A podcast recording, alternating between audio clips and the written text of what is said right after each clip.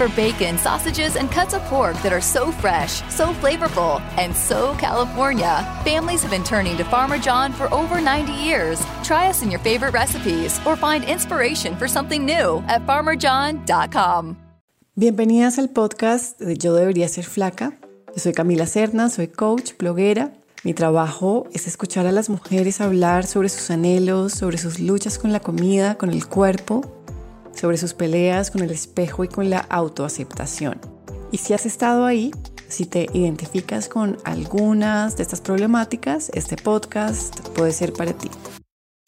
Caracol Podcast presenta Yo debería ser flaca con Camila Cerna.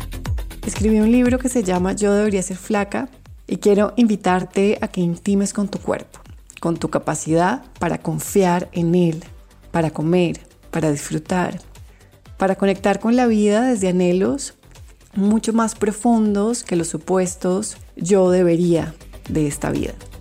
Y bueno, mi libro comienza con esta frase, abro comillas. Este es un libro para todas las mujeres, es un mapa para navegar la incomodidad, eso que molesta cuando la vida duele. Y es un libro para incentivar la rebeldía. Adoro esa energía efervescente que nos impulsa a salir de viejas maneras, esa que es fuego y creatividad y sabe exactamente de lo que somos capaces.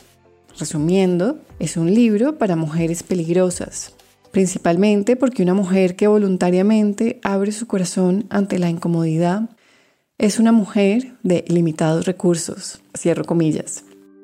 Bueno, así comienza mi libro y también este podcast porque yo invito a las mujeres a conocer su peligrosidad.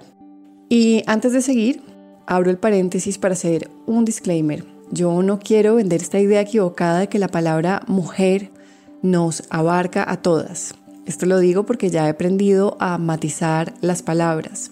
No todas las mujeres vivimos las mismas opresiones. Sin embargo, si tienes una lucha con la comida, con el cuerpo, es posible que en este podcast encuentres un acompañamiento y un aliado.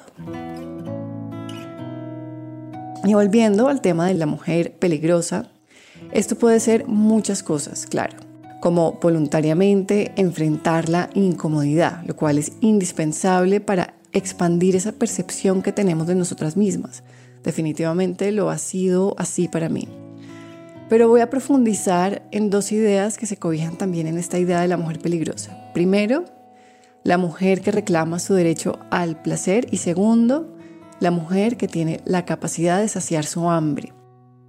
Y comencemos con esta idea de la mujer que es capaz de reclamar su derecho al placer.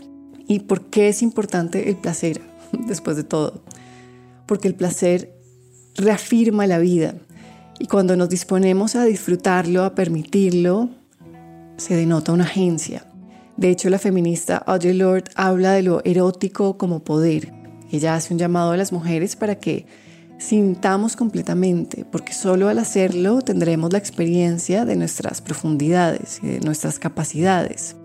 Porque el disfrute es propio y no tiene que ver con la aprobación externa, sino con la realización de lo completas que ya somos, de lo completamente vivas que ya estamos.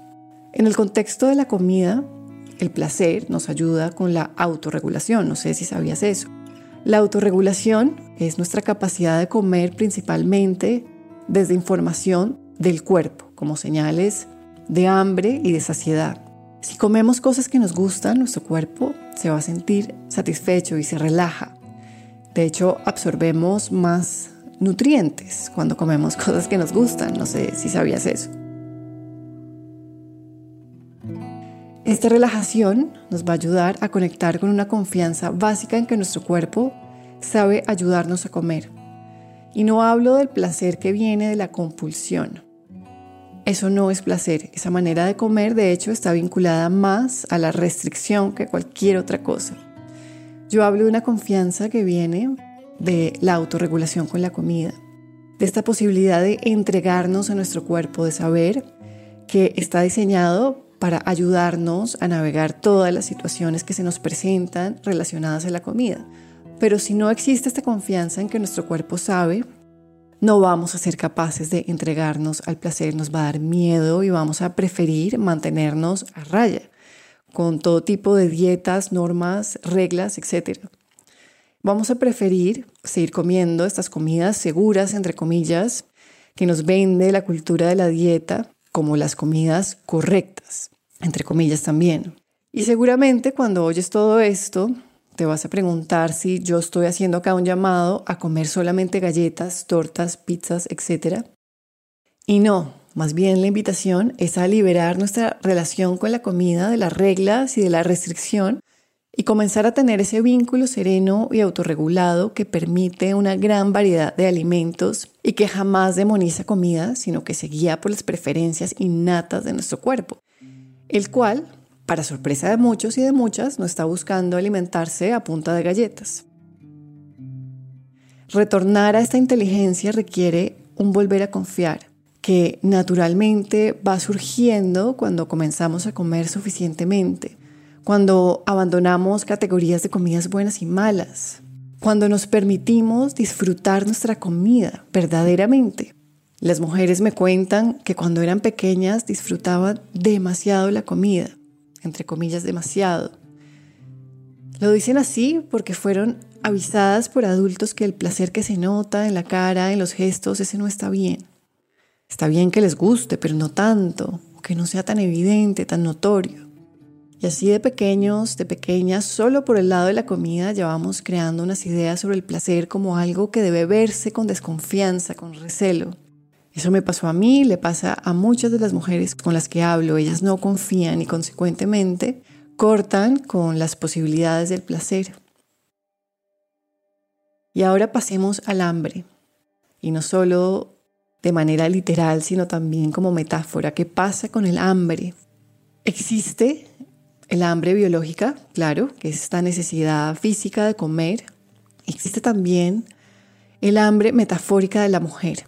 Te digo metafórica porque ya he escuchado a demasiadas mujeres hablar de su miedo al hambre y yo creo que no solo me están hablando de su hambre biológica, aunque también, claramente, pero creo que también me hablan de su miedo a acercarse a ellas mismas, a sus deseos, a sus instintos. Y cada mujer que me lo dice así, ese miedo al hambre, no está loca. Realmente ella está asimilando la cultura, la cultura gordofóbica, que es el agua en la que nadamos y no lo sabemos.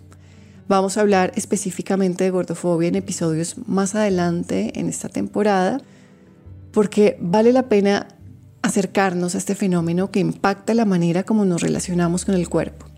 La gordofobia es un sistema de opresión que rechaza la gordura, sistemáticamente discrimina a las personas gordas, las invalida, las infantiliza, las niega.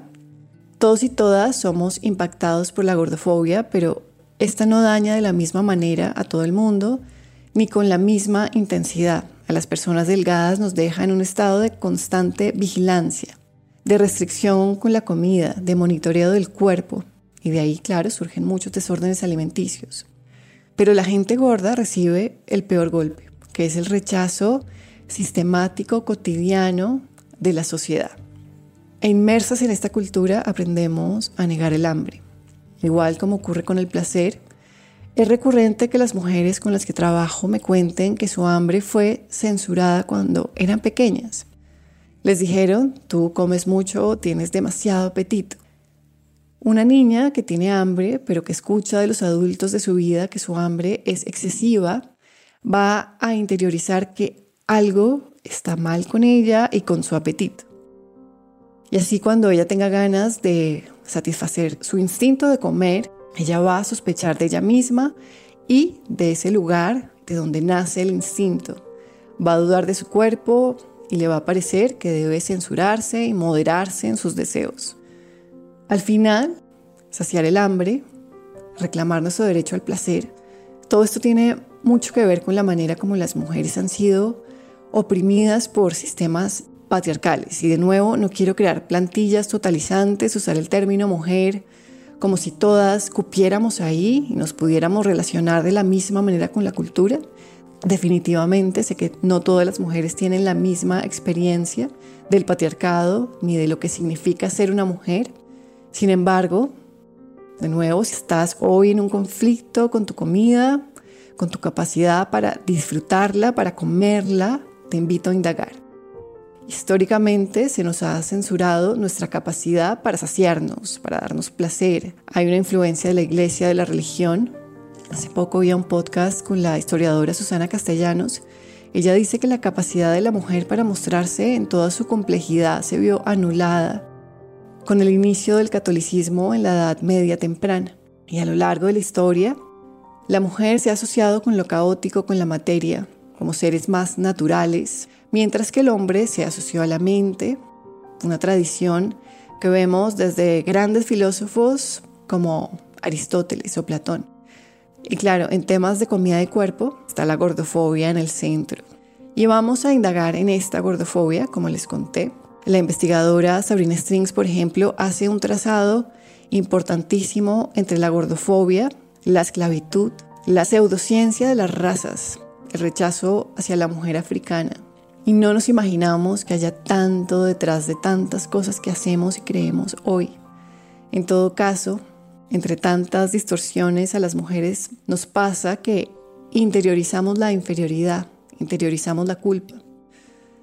Ah, y la culpa sí que está en medio de nuestras luchas con la comida. Si tenemos atracones, si no logramos seguir la dieta, si somos compulsivas con la comida, no se nos ocurre que esto tenga que ver directamente con la cultura y la manera como ésta nos enseña a restringir, a quedarnos con hambre. No cuestionamos la cultura. Lo que nos pasa es que nos sentimos caóticas, nosotras, deficientes, tan llevadas por las emociones que ni siquiera sabemos cómo comer, eso creemos. Si lo miras bien, te das cuenta que este tipo de cosas como la culpa, como que no conozcamos nuestros cuerpos, como que estemos obsesionadas con la apariencia, terminan siendo mecanismos a disposición de una opresión. Así que ni por un minuto pensemos que estos temas del placer, del cuerpo, de la comida son asuntos banales. De hecho, si tienes una lucha con la comida y si estás ahí ahora y consideras que es demasiado difícil navegar estas aguas tú sola, te invito a que busques ayuda. Hay profesionales que están listos para ayudarte. Espero que este podcast sea, como te dije, un acompañamiento y un aliado en este camino. Y en esta temporada vamos a hablar de muchas cosas. Vamos a hablar de las dietas, de la cultura de dieta, también de ámbitos más privados como nuestra relación con las emociones, con la mente, porque si vamos a hacerle frente a las disfunciones culturales sistémicas, debemos agrupar todos nuestros recursos personales y he descubierto que sí vale la pena ayudarnos a aprender esta chispa de agencia personal, porque de ahí puede desencadenarse una revolución. En el próximo episodio vamos a iniciar un viaje que comienza en Hawái un lugar que menciono en mi libro porque ahí estaba cuando escribí una lista con las cosas que no servían para sanar una lucha con la comida. Era lo único que sabía, lo que no funciona. Y de hecho fue un ejercicio muy útil que quiero compartir con ustedes. Vamos a partir de ahí en el próximo episodio de Yo debería ser flaca, así que no se lo pierdan.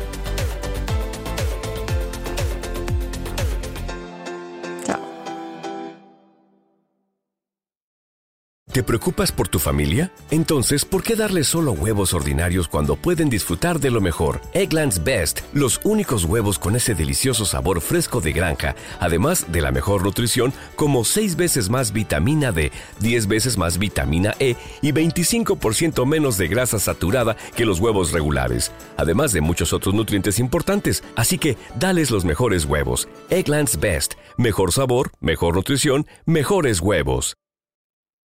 This is Shaquille O'Neal with a friendly holiday reminder. Tis never the season to scream at your printer, call it naughty names, or chunk empty ink cartridges across the room. But tis always the season for an Epson EcoTank printer.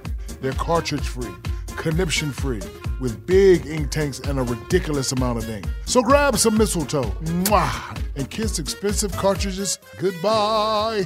The Epson EcoTank, just fill and chill. Available at Target and Walmart.